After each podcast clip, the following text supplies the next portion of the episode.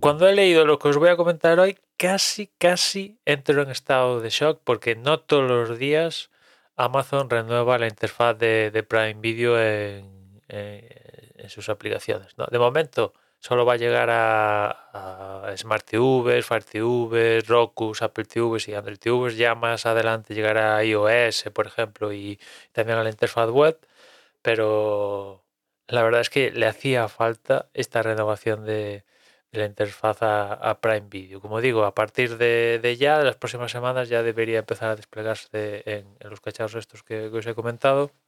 Una interfaz que básicamente es un calco a, a la de Netflix, tampoco se ha complicado mucho la vida. Es cierto que tampoco yo creo que se puede reinventar las ruedas.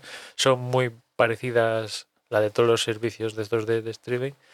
Y, y, bueno, Prime Video ha decidido calcar la de Netflix en verdad, la que calcar alguna que otra diferente por ahí, ¿no? Se ve bien, se ve bien. Es cierto que, por ejemplo, yo no he visto ninguna imagen de, del contenido reproduciéndose, porque bueno, el reproductor de Prime Video a día de hoy, no sé vosotros, pero a mí me deja siempre con la duda de si estoy activando los subtítulos, si no los estoy activando, si no sé qué, si, si, si qué funciona, qué, idioma estoy poniendo, es un poco de aquella manera, ¿no? Y claro, aquí en el rediseño únicamente aparecen imágenes de, de, lo que es la interfaz. Eh, base, ¿no? Por así decirlo, de, la de portada. No aparece imágenes de contenido reproduciéndose.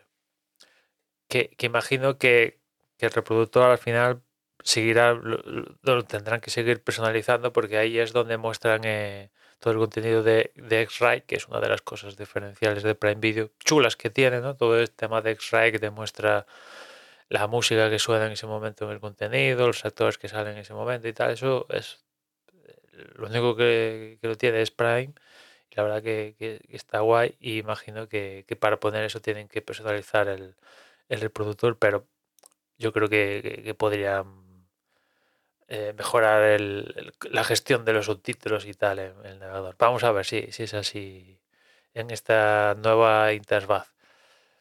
Y, en cuanto a la interfaz, poquito más, o sea, es ponerse al día básicamente, no, están reinventando la rueda, le hacía falta porque la aplicación de Prime Video parecía que, que, se en plan ahí, venga, es un proyectito de Amazon, lo tiramos ahí ya, ya, ya se apañará, total, ¿para qué? Tampoco nos da nada, ¿no?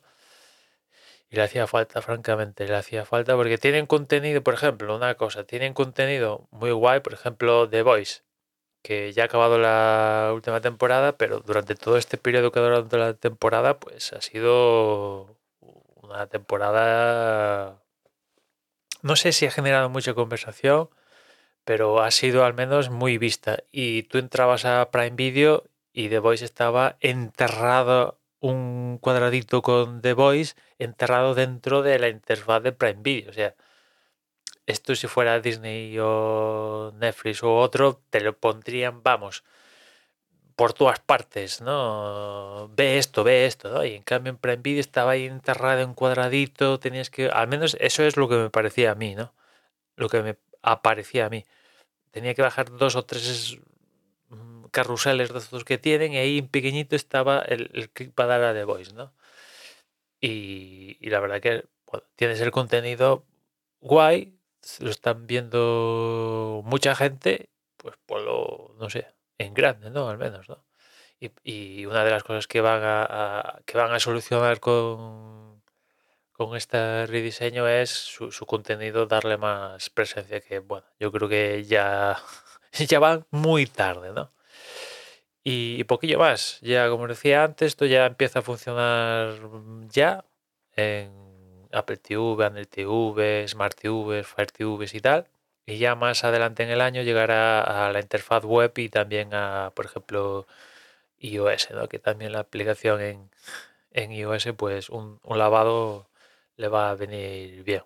Y por otra parte, esto de Amazon, y por otra parte, hablando de, de Netflix, han comunicado los resultados trimestrales del siguiente trimestre en los que han vuelto a perder suscriptores. En concreto, el cómputo global Netflix ha perdido un millón de suscriptores En Estados Unidos, Canadá, es más de esa cifra, pero bueno, lo compensa con el resto del planeta y al final las cuentas en que han perdido un millón de suscriptores.